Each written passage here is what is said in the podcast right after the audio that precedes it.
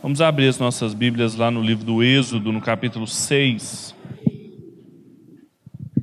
Livro do Êxodo, capítulo 6. Nós vamos ler a partir do versículo 28.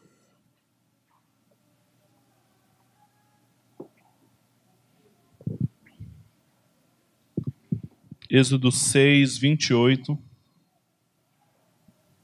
Vou pedir que você não feche sua Bíblia depois da leitura, para a gente poder retornar ao texto. Diz o seguinte, Êxodo 6, 28. No dia em que o Senhor falou a Moisés na terra do Egito, ele lhe disse: Eu sou o Senhor. Dize a Faraó, rei do Egito, que tudo quanto eu te disser. Moisés respondeu ao Senhor: Eu não falo com desenvoltura. Como Faraó me ouvirá? Então o Senhor disse a Moisés: Eu te constituí como Deus para Faraó, e Arão, teu irmão, será teu profeta. Falarás tudo o que eu mandar, e Arão, teu irmão, dirá ao Faraó que deixe os israelitas saírem da sua terra. Eu, porém, endurecerei o coração de Faraó e multiplicarei os meus sinais e as minhas maravilhas na terra do Egito. Mas Faraó não vos ouvirá Colocarei minha mão sobre o Egito e tirarei daquela terra os meus agrupamentos, o meu povo, os israelitas, com grandes feitos de juízo. E os egípcios saberão que eu sou o Senhor, quando eu estender a mão sobre o Egito e tirar os israelitas do meio deles. Moisés e Arão fizeram como o Senhor lhe havia ordenado. Moisés tinha 80 anos e Arão 83 quando foram falar com Faraó. E o Senhor falou a Moisés e a Arão: Quando o Faraó vos disser, apresentai algum milagre, dirás a Arão: Toma a tua vara e lança diante de Faraó para que se transforme em serpente. Então Moisés e Arão foram falar com Faraó e fizeram como o Senhor havia ordenado. Arão lançou sua vara diante do Faraó e diante dos seus subordinados, e ela se transformou numa serpente. Faraó, porém, mandou vir os sábios e feiticeiros, e eles, os magos do Egito, também fizeram o mesmo por meio do seu ocultismo. Cada um deles lançou sua vara e elas se transformaram em serpentes, mas a vara de Arão devorou as deles. Todavia, o coração de Faraó se endureceu e ele não os atendeu como o Senhor tinha dito. Até aqui. Vamos orar mais uma vez? Pai, conduz-nos através da Sua palavra, nos ensina, fale conosco, Deus. Mostre quem Tu és, para que a gente possa Te adorar de uma maneira melhor, mais fiel, precisa, Pai. É a nossa oração em nome de Jesus. Amém. Não existe talvez nenhuma doutrina mais conhecida das doutrinas reformadas, das doutrinas protestantes, do que a doutrina da soberania divina e da responsabilidade humana. E não existe nenhuma doutrina mais complicada ou mais enfadonha de um pastor reformado explicar para um cristão não reformado do que a soberania divina e a responsabilidade humana. Eu tenho um amigo, pastor reformado, que deixou de cortar o cabelo dele no barbeiro que ele sempre ia, porque o barbeiro era arminiano e todas as vezes que ele sentava lá e estava com uma tesoura na mão, ele perguntava sobre o calvinismo e ele falou: Não aguento mais falar sobre isso para ele. Agora, a questão é bem mais complexa do que isso, e muitos arminianos tentam achar nesse paradoxo sobre textos que falam sobre a soberania divina e textos que falam sobre a responsabilidade humana, um ponto fraco, uma dificuldade dentro da doutrina reformada. Só que a questão é bem mais complexa porque ela pressupõe um conhecimento de Deus, quem Deus é, sua natureza, o que ele é e como ele se revela ao seu povo. E que por isso não é possível realmente entender como que um Deus soberano lida com essa responsabilidade, com a agência humana. Bem, o texto que nós lemos hoje, ele não é um dos melhores, mas ele é o melhor texto para a gente entender sobre a soberania divina e a responsabilidade humana, como também fazer isso de um ponto de vista que relacione com o conhecimento de Deus, a partir do conhecimento de Deus. O livro do Êxodo, em relação ao livro de Gênesis, ele é muito mais simples, ele tem um tema muito mais simples, mais bem focado, reduzido do que o livro do Gênesis, porque Gênesis é um, um livro com muitas informações, cobrindo um período muito longo, enquanto o Êxodo cobre um período muito menor, com muito menos informações. E o que é central ali na estrutura do livro do Êxodo é mostrar como que o propósito para o qual ele foi escrito é bem simples, de que basicamente nós temos o Senhor Deus se revelando ao seu povo, mostrando quem ele era, revelando o seu nome, os seus propósitos, os seus planos para um povo que já estava 400 anos em escravidão no Egito.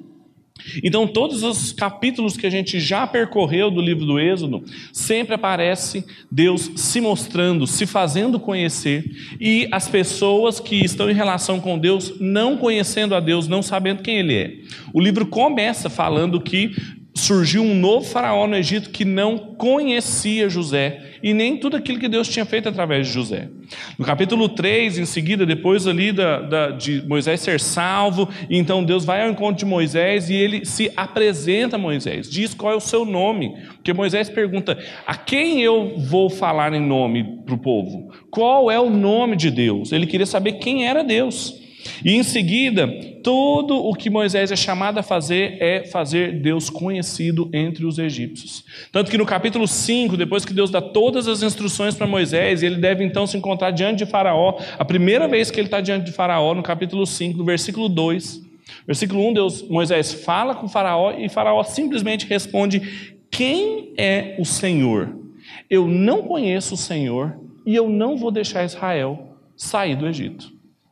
Então, basicamente, o conhecimento do Senhor, quem Deus é, é o tema central do Êxodo. E ele quer mostrar justamente como que esse Deus, que zelava pelo seu povo, preservava a semente da mulher diante da semente da serpente, ele foi se fazendo conhecido. E tem um especialista do Antigo Testamento que eu tenho gostado muito de ler as obras dele, que chama Victor Hamilton. Ele diz que todas, todo o enredo que vai se desenrolar dos sinais e maravilhas que nós vamos ler aqui, que são chamados as dez pragas do Egito, apesar do texto bíblico nunca chamar as dez de pragas, algumas são pragas, mas Deus se refere a elas como sinais e maravilhas. Tudo isso foi feito para Deus se revelar para Faraó. O que estava acontecendo ali era Deus fazendo-se conhecido para aquele Faraó que diz: Eu não conheço o Senhor. E Deus fez, pois muito bem, ele irá conhecer através dos sinais maravilhas que eu vou fazer no meio do povo. Então a gente tem que enxergar as pragas do Egito não como. É, vinganças de Deus, de um Deus mimado, é, muito egocêntrico, não deixando Faraó é, sobreviver porque não deixou seu povo sair. Várias vezes no texto a palavra saber ou conhecer vai aparecer como o propósito pelo qual Deus estava fazendo tudo que ele estava fazendo. Várias vezes ele fala, e faça isso para que eles saibam, para que eles conheçam quem é o Senhor. Então, o que ele vai fazer aqui com, com o Faraó é para eles justamente conhecerem quem era Deus. E conhecer a Deus não é só saber que Ele existe, conhecer a Deus não é só saber que existe alguma divindade, alguma coisa assim, mas é reconhecer a Sua soberania e obedecê-lo, porque aquele que diz que conhece a Deus e não o obedece é mentiroso. Várias outras passagens do Antigo e do Novo Testamento deixam isso claro para nós. E é muitíssimo interessante que Faraó aqui, e toda a disputa que vai começar do versículo 28 do capítulo 6 até o último versículo do capítulo 11, Faraó é uma espécie de arquétipo, de paradigma de todo aquele que não quer se submeter a Deus. Porque vejam, quem era Faraó? Ele era o soberano do Egito. E de repente chega um dos seus filhos ali, criado dentro da sua corte, que era Moisés, falando: Olha, existe um outro Senhor, existe um outro Deus que é o grande Eu Sou, que se revelou e que vai libertar o povo que você escravizou. E ele falou assim: Mas não vai mesmo, porque eu sou soberano sobre esse povo. Por isso ele é o paradigma, por isso que ele é o arquétipo de todo mundo que não se submete a Deus. Porque é um filho da semente da serpente dominando os filhos da semente da mulher. E Deus vai mostrar que ele não vai continuar fazendo isso. Então, o tema que eu gostaria de explorar com os irmãos essa noite é justamente esse: de como que Deus mostra que Ele é o soberano, como que Deus demonstra a sua soberania, como Ele se faz conhecer para pessoas que não se submetem a Ele. Ou então, para tirar o tema do próprio versículo, é a pergunta que Moisés faz para Deus no versículo 30 do capítulo 6: Como Faraó me ouvirá? E Deus responde essa pergunta nos três versículos que nós lemos do capítulo 7. Ele fala: Olha, ele vai te ouvir porque você vai ser um Deus diante dele e você vai falar todas as palavras que eu vos falar. Ele não vai te ouvir, porque eu vou endurecer o coração dele, e ele vai me conhecer, porque eu vou fazer sinais maravilhas. Então, esses são os três pontos do sermão. Deus mostra a sua soberania através do que ele fala, através do que ele endurece e através do que ele realiza. Vamos ver direitinho cada um desses três pontos. O primeiro deles é que Deus mostra a sua soberania falando todas as suas palavras. Olha o que diz o versículo 1 e 2. Então o Senhor disse a Moisés, respondendo à pergunta dele: Eu te constituí como Deus para Faraó, e Arão, teu irmão, será o teu profeta. Falarás tudo o que eu mandar, e Arão, teu irmão, dirá ao Faraó que deixe os israelitas saírem da sua terra. É espantoso para nós aqui como que Deus apresenta o que será Moisés diante de Faraó. Ele falou assim: olha, você será diante de Faraó o próprio Deus. É muito paradigmático isso, porque Faraó achava que ele era um dos filhos de Deus. Mas o que está acontecendo aqui é justamente uma inversão, mas não é uma inversão pelas capacidades de Moisés, não é uma inversão por causa das grandes habilidades dele. Primeiro, que Moisés estava bem consciente das suas inabilidades, e segundo, porque ele já tinha sido tratado por Deus ao longo dos últimos 40 anos vagando entre os midianitas. A questão aqui é que, da mesma forma que aconteceu com Adão, com Noé, com Abraão, Moisés também é o corregente, o grande mediador da aliança naquele momento. E como mediador da aliança, ele, ele era um regente junto com Deus, ele regia toda a criação de Deus e ele expressava a soberania de Deus através da sua vida. Ou seja, ele era aquele representante que rege junto com Deus. E assim como se esperava de Adão, que ele obedecesse a Deus em tudo, que ele fosse fiel a Deus em tudo, também se esperava de Moisés aqui que ele falasse diante de Faraó todas as palavras que Deus colocasse na sua boca.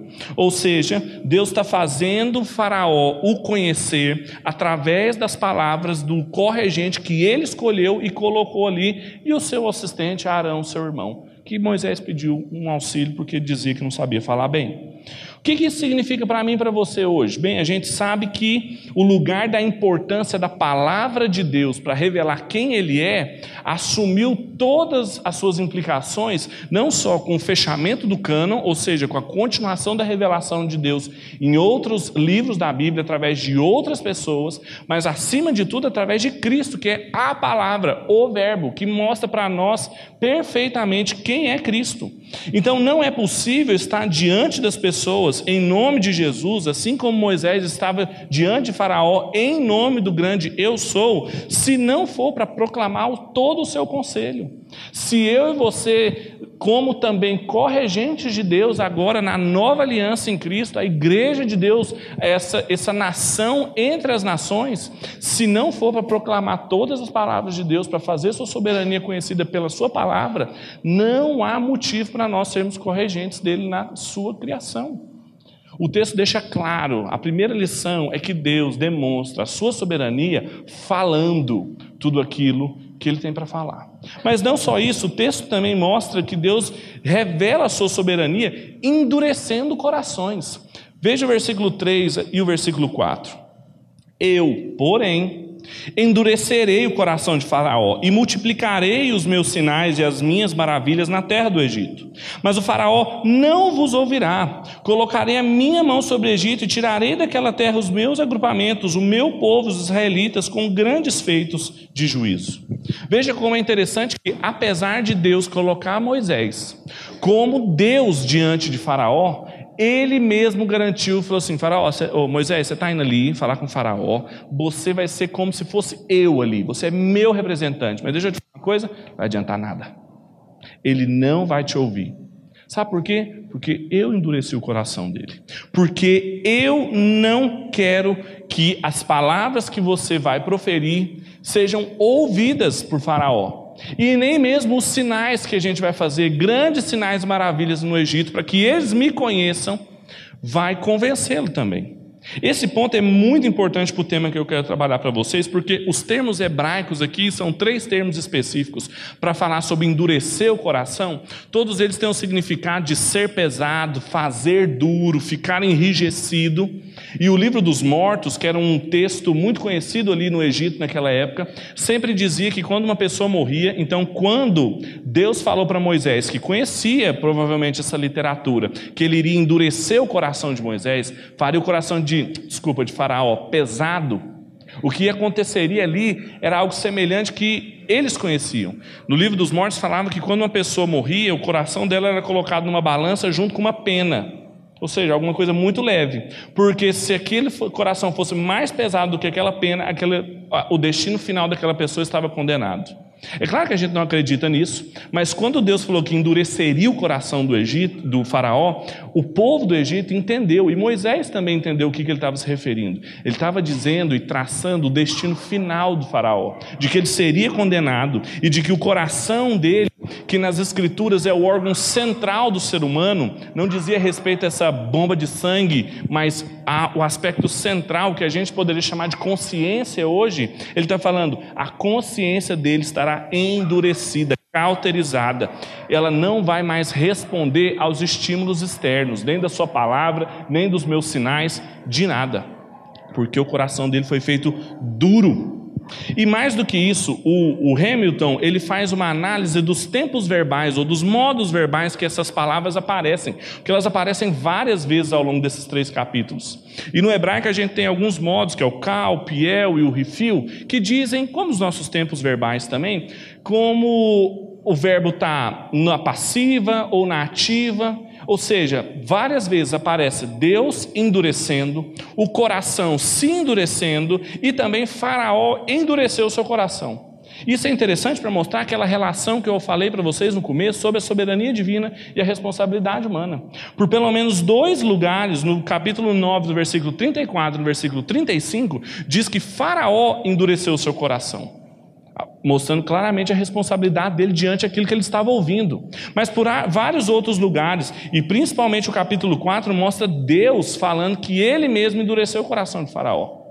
O que deixa claro para nós aqui é que a soberania divina e a responsabilidade humana estão numa dança e numa harmonia que eu e você precisamos entender para que a gente consiga perceber e conhecer mais a Deus. O que, que Deus está fazendo com Faraó e no Egito é se fazendo conhecido através do endurecimento do coração de Faraó. Quando Deus mostra para Moisés, e Moisés era alguém que ficava perguntando tudo para Deus. Vers... Inclusive, a gente acabou de ler aqui que quando ele falou: Olha, você vai diante de Deus, ele falou assim: Eu não sei falar. Moisés sempre contrapunha a Deus. Nesse momento em que Deus fala assim, ele não vai te ouvir, Moisés poderia ter falado, então para que, que eu vou? Mas ele não falou nada, porque estava claro para ele que Deus poderia endurecer o coração de Faraó, porque isso demonstraria que ele era soberano. E ele estava fazendo isso propositalmente, mostrando quem ele era. Mesmo nos momentos em que Faraó parece recuar um pouco e parece então reconsiderar o que estava acontecendo, como por exemplo no capítulo 8, no versículo 8, em que ele Moisés chega até lá e fala: Olha, me permita ir com Israel para fora do Egito. Ele fala: Olha, vão, cultuem a Deus, mas voltem. E quando vocês estiverem lá, orem por mim. Fica parecendo assim: olha, Moisés, olha o faraó quebrantado. Mas na verdade, mesmo nesses momentos, era Deus que estava agindo no seu coração. O que, que isso significa para mim e para você? É que mostra que quando Deus endurece o coração das pessoas, ele demonstra sua soberania. Eu não sei quanto a vocês, mas eu cresci dentro de igrejas que se pregava uma coisa, uma, uma ilustração, eu cansei de ouvi-la, eu ouvi em algumas igrejas presbiterianas também, de que os pregadores, sempre quando iam fazer o apelo para as pessoas aceitarem Jesus, elas diziam: olha, o coração do ser humano é como se fosse uma porta, ele tem uma porta que só tem uma maçaneta pelo lado de dentro. E que Deus está batendo ali naquela porta, mas só você pode abrir o seu coração e deixar Jesus entrar. Quantos ouviram essa, essa ilustração do coração com a maçaneta do lado de dentro? Todo mundo, né? A gente podia escrever um livro sobre isso. Não existe coisa mais distante do ensino bíblico do que essa bobagem do coração humano. Deus endurece e amolece o coração de quem ele bem entender. Porque caso fosse o contrário, Deus não seria soberano. Ele, como que eu limitaria a entrada de Deus um, do meu coração, como se a minha subjetividade fosse maior, melhor e mais poderosa do que o próprio Deus? Quando Deus endureceu o coração de Faraó, e eu vou explicar um pouco mais isso lá à frente, quando eu lembrar do que o apóstolo Paulo diz a respeito disso, ele estava mostrando para o Egito, para Moisés e para Israel como ele era soberano. Porque ele estava falando, Moisés, você vai diante de Faraó, você vai falar as minhas palavras, você vai ser como eu sou, você vai fazer sinais, maravilhas, mas ele não vai te ouvir. Sabe por quê? Porque eu endureci o coração dele. Então você vai mostrar quem eu sou pelo que você fala, mas você também vai saber quem eu sou por causa do que eu estou fazendo com o coração de Faraó, endurecendo aquele coração. E em terceiro e último lugar, Deus mostra a sua soberania também, realizando sinais e maravilhas. Vamos ler o versículo 5 e o versículo 6. Os egípcios saberão, conhecerão, entenderão que eu sou o Senhor, quando eu estender a mão sobre o Egito, tirar os israelitas do meio dele. Moisés e Faraó, desculpa, Moisés e Arão fizeram como o Senhor lhe havia ordenado. Por fim, Deus começa a utilizar, então, sinais e maravilhas, que é a grande parte do texto, que algumas pessoas talvez vão sair frustradas aqui, porque eu não vou ler as pragas, não vou explicar direito. Você pode ler na sua casa. Porque a grande questão em torno das pragas do Egito aqui, os sinais e as maravilhas que Deus usa, é porque ele utilizaria isso, como o versículo 5 fala, para mostrar para os egípcios que eu sou o Senhor. Então, existem muitas tentativas de explicar o que, são essas pragas. Alguns comentaristas, por exemplo, falam que cada uma das pragas é Deus questionando os deuses do Egito. Ele toca no Nilo, nas rãs, nos besouros, nos filhos, porque são deuses dos egípcios. De certa forma, faz algum sentido, porque existiam realmente algumas divindades ligadas aos elementos que Deus tocou nas pragas, mas em outras não. Outros comentaristas mais liberais, aqueles que não acreditam tanto nos poderes sobrenaturais de Deus, vão dizer que não, isso são fenômenos naturais que sempre aconteciam. O Nilo ficava vermelho por causa de uma alga específica que tinha ali, de repente vinham uns gafanhotos, toda a época do Egito. Mas a dificuldade nessas propostas mais racionalistas é a reação de desespero do povo, como apresenta o relato bíblico aqui. Eu gosto de uma leitura que um dos comentaristas faz, que ele relaciona cada uma das dez pragas ou dos dez sinais que Deus fez com o relato da criação de Gênesis. Porque, como vocês se lembram, Êxodo e Gênesis é uma espécie de dobradiça de uma porta. Na medida em que Gênesis termina no capítulo 50, falando de José, o livro de, do Êxodo começa dali em diante e vários paralelos sempre são traçados do livro do Êxodo para o livro dos Gênesis. Como, por exemplo, quando é, eu falei sobre Moisés aqui, a formação de Moisés e como estava bem alicerçada com Jacó. Ou então, o período de fuga fuga de Moisés do Egito e como ele estava relacionado com Judá. Aqui também eles observam as dez pragas que Deus traz ao Egito como as dez palavras que ele, no livro do Gênesis, proferiu quando ele criou todas as coisas. Algumas expressões, inclusive, do texto são exatamente iguais, como a expressão no capítulo 7, versículo 19, falando do ajuntamento das águas do Nilo e que Deus tocaria naquelas águas. O Nilo, que era a grande fonte de vitalidade do Egito, é a mesma expressão que Deus fala em Gênesis quando ele faz o ajuntamento das águas ali na criação. Então, vários comentaristas estão querendo mostrar que o mesmo Deus que com poder criou todas as coisas foi o Deus que libertou o povo da escravidão. E como também o índio mencionou aqui durante o momento de cânticos, é o mesmo Deus que tirou eu e você do império das trevas para o seu reino da sua maravilhosa luz. Independentemente da interpretação das pragas, o que está em jogo aqui é que o Senhor é o nosso Deus. Ele é soberano. Várias passagens, como Salmo 74, ou então Deuteronômio 4, sempre colocam juntos o poder criador de Deus e o poder libertador de Deus.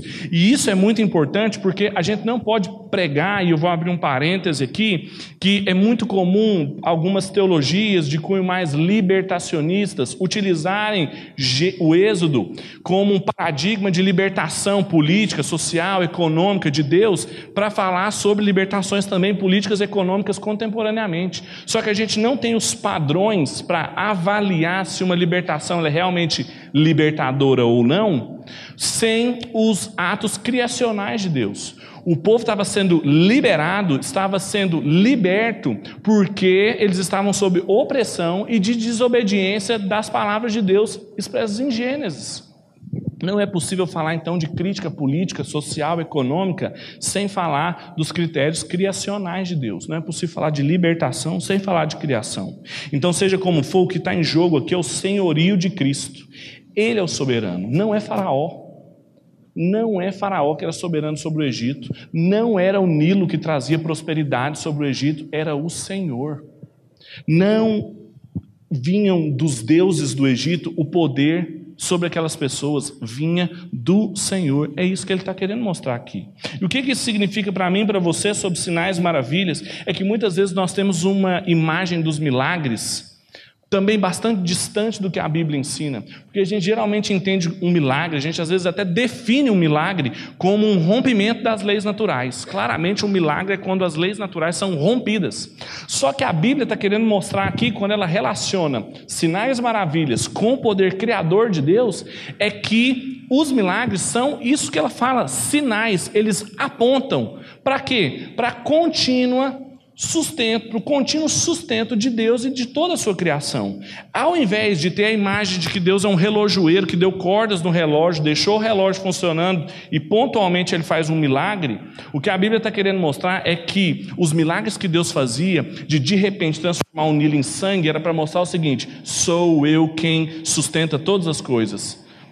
Quem sustenta o Nilo sou eu, e quem sustenta vocês sou eu. Os milagres, os milagres apontam para a regularidade das leis naturais. Então, ao invés da gente sempre ficar em torno e procurando os milagres como um aspecto sobrenatural de Deus, a gente deveria ficar muito mais maravilhado como Deus mantém todas essas coisas que nós estamos olhando. É esse Deus que libertou o povo, o Deus que mantém todas as coisas funcionando, o sol aparecendo para nós todos os dias, as chuvas descendo e assim por diante. Por isso a gente pode concluir que Deus mostra e se dá a conhecer no livro do Êxodo através das suas palavras. Ele mostra a sua soberania através do endurecimento dos corações, e ele também mostra isso através dos sinais que ele faz, apontando que ele é o soberano, ele que tem comandado todas as coisas. Faraó realmente nunca se convenceu, a gente sabe da história, que ele nunca reconheceu que Deus era o Senhor. Tanto que, numa última vez, quando o povo já tinha conseguido sair do Egito, o coração dele se endureceu de novo e ele foi atrás do povo. E a gente vai ver isso semana que vem. Agora, a grande questão que aparece aqui é que a gente só vai ter as reais implicações e dimensões de tudo que a gente leu aqui, quando nas páginas do Novo Testamento, o apóstolo Paulo, por exemplo, em Romanos, do capítulo 9 até o capítulo 11, ele utiliza essa narrativa aqui para explicar o que acontece na minha e na sua salvação. É de que Cristo, por ter sido aquele que nos libertou de um império muito mais poderoso, que era o império da morte, veja as duas expressões governamentais que ele usa aqui, ele nos tirou de um império, um governo imperial, injusto, justo, não legítimo, por um reino da sua luz, ou seja, um governo legítimo, um reinado de Deus.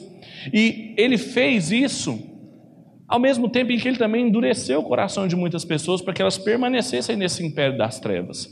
E o apóstolo Paulo explica isso muito bem. Eu vou ler um trecho para vocês do capítulo 9 de Romanos, não precisa abrir, preste atenção no que eu vou ler para vocês.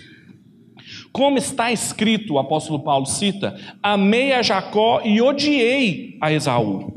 Que diremos, pois? Que há injustiça da parte de Deus por ele ter amado um e odiado o outro? De maneira nenhuma, pois diz a Moisés, e ele cita então Êxodo: Compadecer-me-ei de quem me compadecer, e terei misericórdia de quem eu tiver misericórdia. Assim, pois, isto não depende do que quer, nem do que corre, mas de Deus, que se compadece. Porque diz a Escritura a Faraó: por isso mesmo te levantei, para em ti mostrar o meu poder e para que o meu nome seja anunciado em toda a terra. Logo, pois compadece-se de quem quer e endurece quem quer. Por isso que eu falei para vocês que esse é o melhor texto para a gente entender sobre a soberania divina e a liberdade humana. Porque Deus mostra através da figura de Faraó, e o contexto aqui que o apóstolo Paulo está argumentando com os romanos é da alegação de que os judeus, por terem sido descendência biológica de Abraão, são os filhos da promessa. E ele está mostrando: olha, não é suficiente ser um filho biológico da semente da mulher, é preciso ser um filho espiritual. Porque haviam dois filhos descendentes biológicos da semente da mulher, mas um Deus amou e o outro Deus odiou, que é Esaú e Jacó. E aí depois ele usa o mesmo contexto para falar de Israel e o Egito. E ele cita, quando ele pega a passagem de Romanos 17, 9, 17, ele cita Êxodo 9, 16, quando fala que eu levantei Faraó. O que a ideia de levantar aqui não é só de criar, sustentar, manter, manter é, como algum, alguém poderoso, mas é para falar assim: olha, eu permiti a existência dele com esse coração endurecido para mostrar o meu poder, para revelar quem eu sou e para mostrar como eu salvo quem eu quero salvar. Essa semana passada eu estava lá na escola onde eu trabalho e uma, dois adolescentes chegaram lá na minha sala, eles usam um devocional para fazer os momentos de devocional deles. Eles chegaram lá e falaram assim: Pastor, a gente achou um erro no devocional. Eu falei, mesmo? Mesmo, senta aí que me mostra. Era o devocional de Tim Keller, né? Eu falei assim, rapaz, até pode ser que achou um erro, mas para achar um erro no Tim Keller. E a passagem, eu falei, lê para mim a passagem. E a passagem é justamente o Tim Keller dizendo que Deus não ama todas as pessoas de modo igual. Na cabeça de dois adolescentes, e são crentes, filhos de crentes, mas que cresceram nessa sociedade que a gente tem meio universalista, que Deus ama todo mundo. Aí começaram outras argumentações, tipo do coração de Deus, mas Deus ama o pecador, não ama o pecado. Falei, de onde você tirou isso? Da Bíblia. Eu falei, não, a Bíblia fala o contrário. Aí a gente leu Provérbios junto, capítulo 6, em que fala que Deus odeia seis coisas e detesta a sétima. E lá fala, o mentiroso, aquele que semeia encrenca entre os irmãos. Eu falei assim, ele odeia aqui o pecado ou a pessoa? Aí ele já não respondiu mais, ele já estava tava já arrependido de ter ido lá.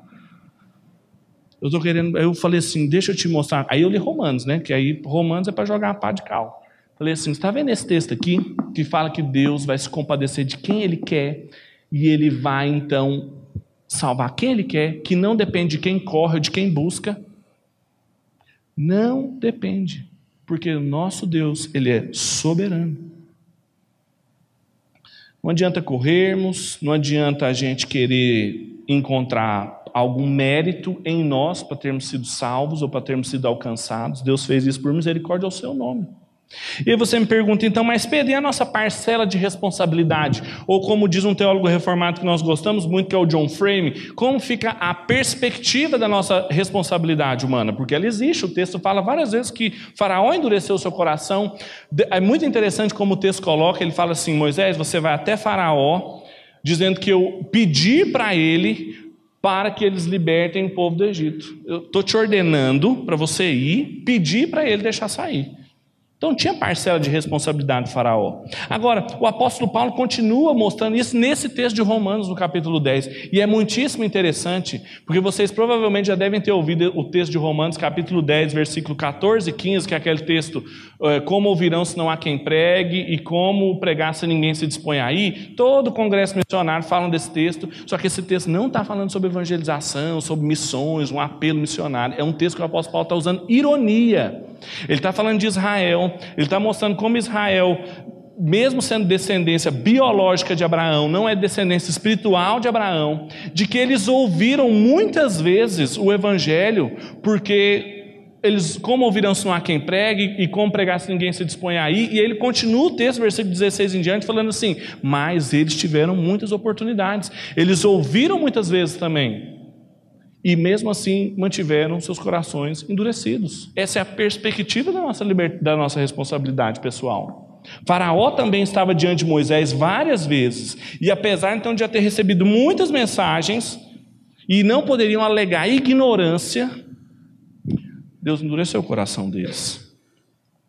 Agora, por mais triste que seja a questão do endurecimento, porque isso diz respeito à, salva... à não salvação, à condenação de pessoas que nós amamos, que nós conhecemos e que simplesmente não vão ser alcançadas por Cristo, porque Cristo não quer que elas sejam alcançadas. Isso é triste.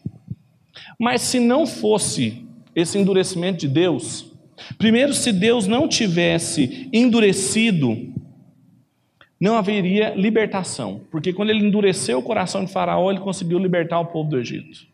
Se Deus não tivesse, logo em seguida, endurecido o coração de Israel, que é o que o apóstolo Paulo está argumentando, eu e você, gentios, nunca teríamos alcançado a mensagem do Evangelho. O endurecimento de Deus foram o modo que ele entendeu ao longo da história de mostrar quem ele era e da sua obra em Cristo. Portanto, isso precisa modificar e nos dar coisas muito práticas para mim e para a sua vida, conforme a gente aprendeu aqui hoje. Em primeiro lugar, se Deus mostra toda a sua soberania pela sua palavra, por tudo aquilo que diz, eu e você precisamos ter muito cuidado para ultrapassar aquilo que está escrito. As palavras de Deus nos foram reveladas, Deus não estava em silêncio, Ele registrou isso para nós. Em última instância, Cristo é a grande palavra de Deus, mas isso precisa ser o lugar onde nós encontramos Deus, onde nós aprendemos sobre Deus. Durante o tempo que eu estudo, e sempre eu tenho essa sensação quando eu estou preparando sermões, é que como a Bíblia é um livro rico, Impressionante as suas construções literárias, como que no livro do Êxodo, numa passagem assim que fala sobre Faraó, conecta-se com coisas de Gênesis, usa as mesmas expressões, o diálogo dela com as outras culturas, depois a conexão lá no Novo Testamento. E eu penso assim: se a gente não dedicar tempo para a gente conhecer a nossa Bíblia, olha, fica muito difícil a gente não ficar repetindo esses clichês evangélicos aí de que o coração é um lugar que tem uma maçaneta do lado de dentro, ou de que Deus ama todo mundo, ou de que Deus ama o pecador, não ama o pecado. Se nós não gastarmos tempo, dinheiro com bons livros, com boas Bíblias, tendo tempo, aproveitando para ouvir bons sermões, a gente não cresce e a gente não conhece o Senhor. E vocês cantaram aqui na hora do louvor e se cantou, não pode descantar mais, de que a gente quer conhecer o Senhor para adorá-lo melhor. Não foi isso que vocês cantaram? Foi isso que a gente cantou? Pode até cantar de novo só para reforçar depois. Então, como que a gente vai conhecer se não ler? Como que a gente vai conhecer a Deus se a gente gasta mais dinheiro com Burger King do que com um comentário bíblico? O melhor livro que eu comprei esse ano custou 65 reais, desse Victor Hamilton, publicado pela Casa das Publicações da Assembleia de Deus. Glória a Deus pelos nossos irmãos da Assembleia de Deus. 65 reais. Que me ensina, que ensina vocês. Não há nada de misterioso, não está em outro idioma, não precisa hebraico para saber ali, inglês, alemão, está tudo em português. A gente precisa investir tempo e dinheiro na palavra de Deus. Segundo lugar, não endureça o seu coração. Caso você esteja aqui hoje ouvindo o Evangelho, poder de Deus para salvar as pessoas, não endureça o seu coração à voz do Senhor. Porque a sua responsabilidade está, assim como a de Faraó, de ouvindo as palavras de Deus, sendo exposto ao que Deus está falando, você também não endureceu o seu coração como Faraó endureceu, mas você reconheceu os seus pecados, reconhecer quão distante nós estamos da lei de Deus que nós lemos aqui. O Deus que nos mostrou, nos revelou a lei, como o Henrique disse, é o Deus que se apresenta como aquele que nos tirou do Egito. Portanto, não adorarás outros deuses, não fará para ti imagem de escultura e todos os mandamentos que nós nós lemos. É esse Deus aqui. Não endureça o seu coração para a mensagem do Evangelho, arrependa-se dos seus pecados, não deixe seu coração ficar pesado, duro, insensível àquilo que você está ouvindo. Não desperdice a oportunidade, as oportunidades que você está tendo hoje de ouvir o Evangelho. E em terceiro e último lugar, encare os milagres de Deus como sinais da sua soberania. Às vezes eu e você estamos muito preocupados com as maravilhas, com os sinais. Às vezes eu pergunto para algumas pessoas, como é que você está? E ele fala, a espera de um milagre. A espera de um milagre. Eu preciso nada mais, nada menos do que um milagre. Para mudar meu casamento, para mudar minha vida financeira, para mudar minha casa, para mudar minha vida. Eu preciso de um milagre. Eu sei que tem pessoas que realmente precisam de um milagre, mas os milagres de Deus são sinais. Sempre, Jesus sempre fez um sinal um milagre para confirmar alguma coisa que ele tinha falado, que ele tinha ensinado.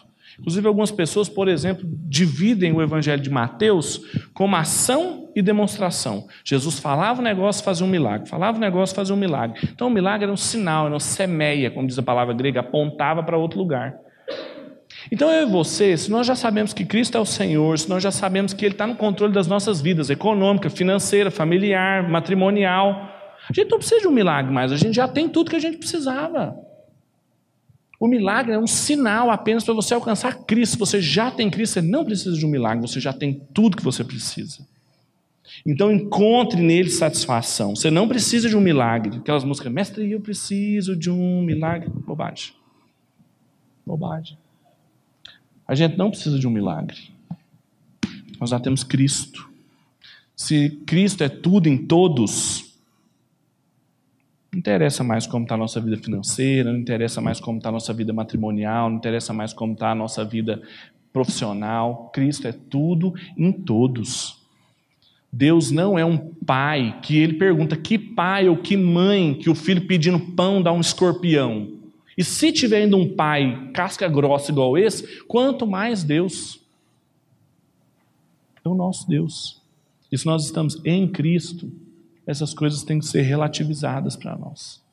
Então, os milagres que você já recebeu, inclusive, eu sei que você pode me contar vários, eu recebo vários. A gente não corre atrás deles, mas Deus o tempo todo está nos presenteando com milagres.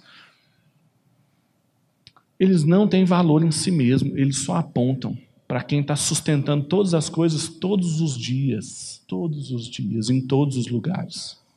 Então, satisfaça-se nesse Deus que é soberano. Vamos orar?